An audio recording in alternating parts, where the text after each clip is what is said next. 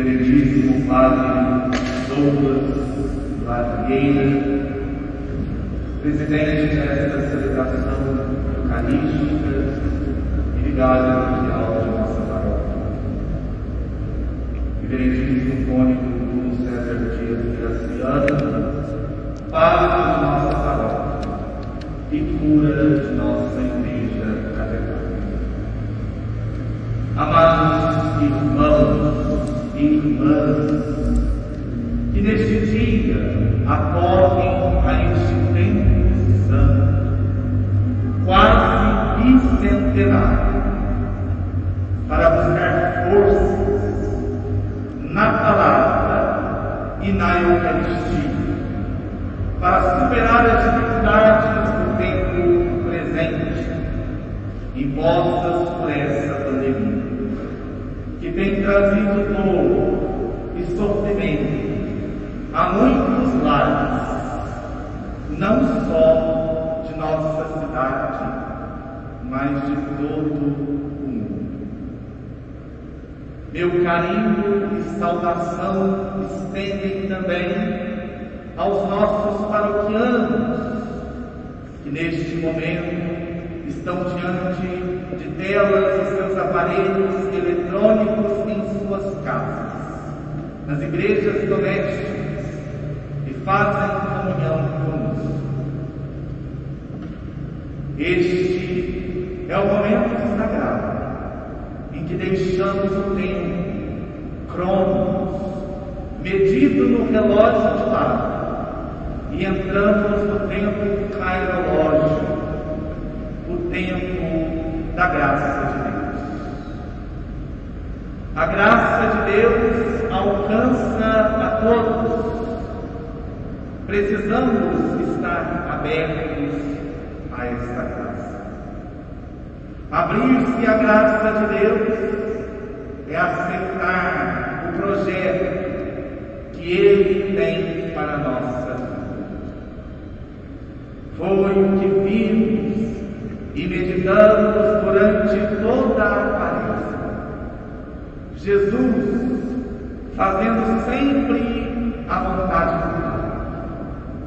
Na obediência, Jesus aceita e caminha rumo à paixão. O projeto de Deus é a salvação de todos.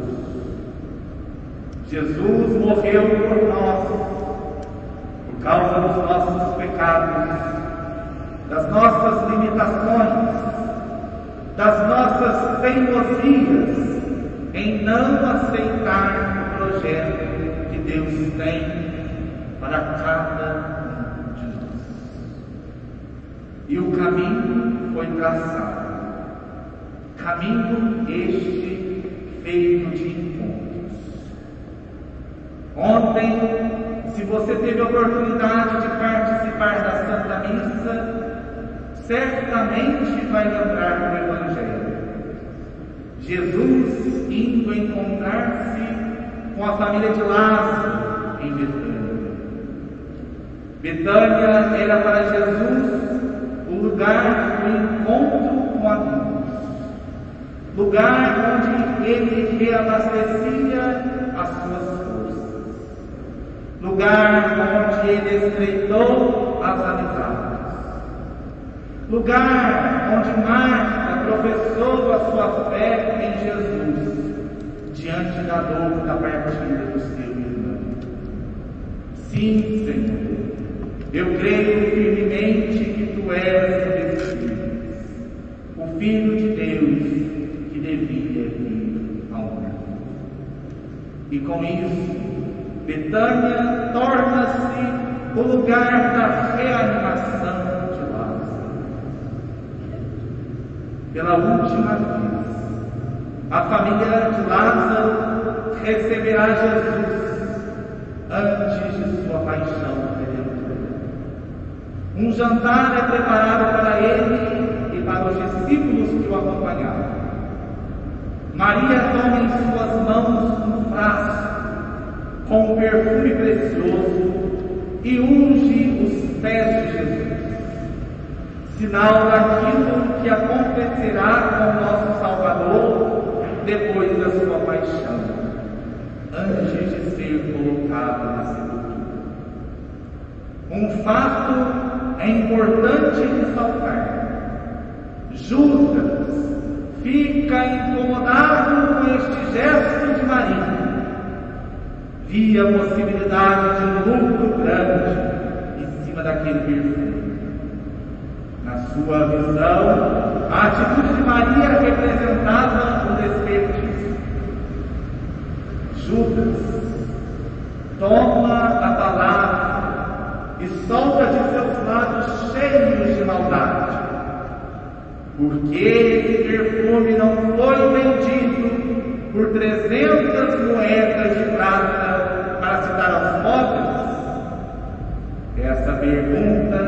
teve uma resposta que o próprio evangelista teve a delicadeza de registrar.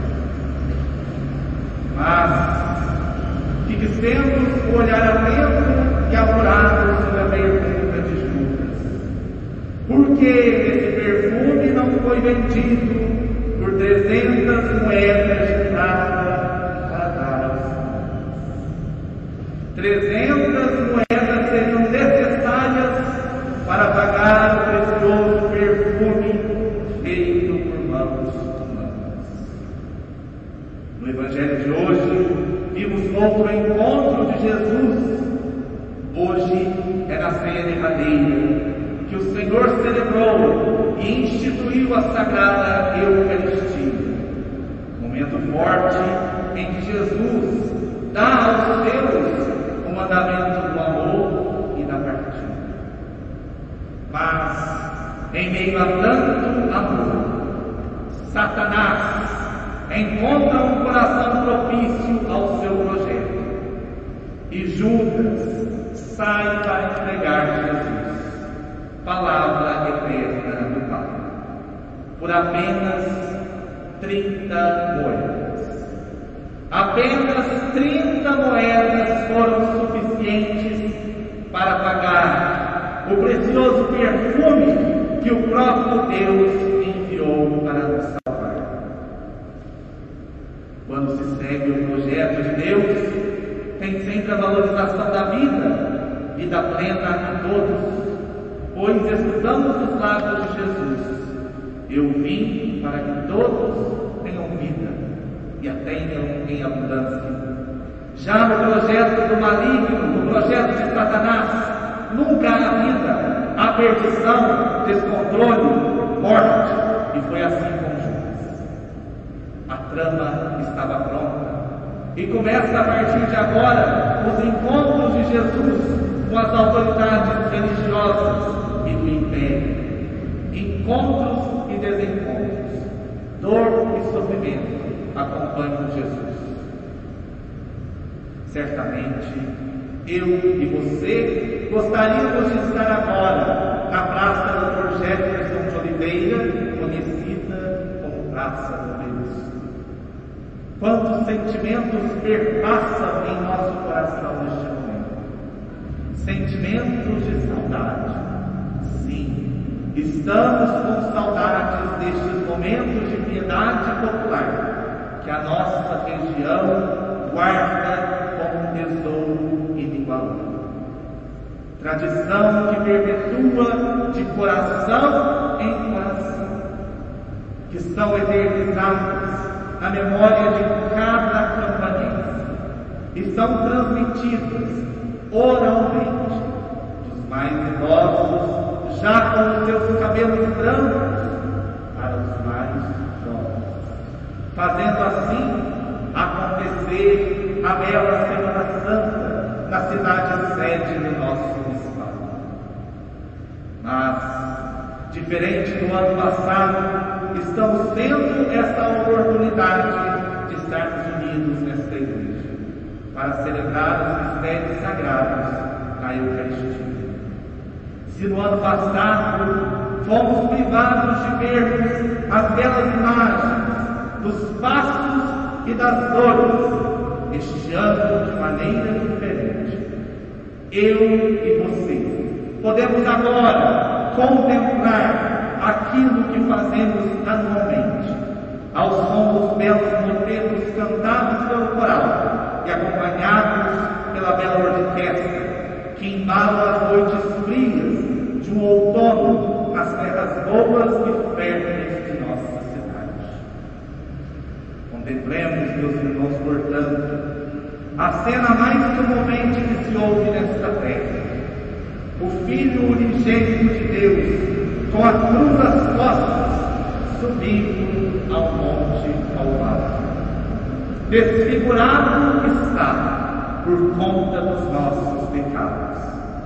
Seu sangue, misturado com suor, escorre e cai pela terra, fecundando sendo força para os cristãos que posteriormente se entregarão à morte Meu caro irmão e minha amada irmã, a cena que agora contemplamos não está contida nas Sagradas Escrituras, mas foi inserida na vivência da nossa fé por meio da tradição. Homens e mulheres inspirados souberam ser depositários de tamanha riqueza e fonte de. Pois, ao contemplarmos a cena do encontro de Maria Santíssima e de Jesus, faz-nos compreender tamanhos encontros e desencontros doloridos que ontem e hoje, e certamente em Retiramos dos livros, do livro das Lamentações um trecho que sempre estudamos nesta parada. Todos vós que passais pelo caminho, atendei e vede. Será que existe alguma dor igual à minha dor? Esse encontro certamente foi o mais duro Jesus, que buscou aliviar os sofrimentos de todos, não teve neste caminho ninguém que espontaneamente o ajudasse. Se em alguns encontros muitos acorriam a ele para lhe suplicar algo, temos hoje uma multidão de homens e mulheres que o insultam e o blasfemam que encontro lastimoso. Totalmente diferente da entrada triunfal de Jesus em Jerusalém, quando foi acolhido com ramos e com palmas, com mantos e frases de efeitos que saíam dos lábios do povo que ia ao seu encontro. Bendito o que vem. A mesma multidão que se agitava na entrada triunfal agora tem atitudes totalmente contrárias. Esta é a sociedade de ontem, mas podemos concluir que também é assim na sociedade do hoje. Maria, ao saber os fatos acontecidos, ó, vai ao encontro do seu filho amado, em meio à gritaria, em meio à confusão está ela, toda. Em meio à mancha do pecado, da ganância, da inveja, do poder e tantos outros que ali estavam incutidos na sociedade, estava Maria, mulher do silêncio e da obediência. Certamente subiu apressadamente e entre os destacamentos dos militares e a multidão, Maria consegue contemplar a cena que agora veneramos. Convido a você a olhar esta cena e a meditar no encontro cruel, duro e sofrido. O coração de Maria bate compasso do coração de Jesus. Dois que se enlaçam e se abraçam. Poderíamos nos perguntar: O que houve neste momento? Nada nos é revelado. Mas conhecendo Maria e Jesus, podemos afirmar que nada foi dito, somente o silêncio. Quem é mãe aqui pode atestar que não é necessário palavras para saber o que se passa no coração de um filho. O olhar já diz A mãe sempre conhece o olhar, conhece o coração de seu filho amado. Maria, portanto, olha profundamente em Jesus e o consola. Se não houve quem consolasse, Maria com seu olhar materno. Maria sabe, sabe que o caminho ainda será pesado. Maria sofre calada e olha adiante e já contempla o Calvário sabe que daquele momento em diante só lhe resta caminhar com seu filho. Talvez o encontro destes dois não tenha durado minutos, mas certamente foi o suficiente para que houvesse a troca de amor. Amor que lhe faltou em diversos momentos, mas que não lhe faltou ao contemplar a sua mãe bendita na caminhada que estamos vivendo neste tempo atual, como temos experimentado a solidão.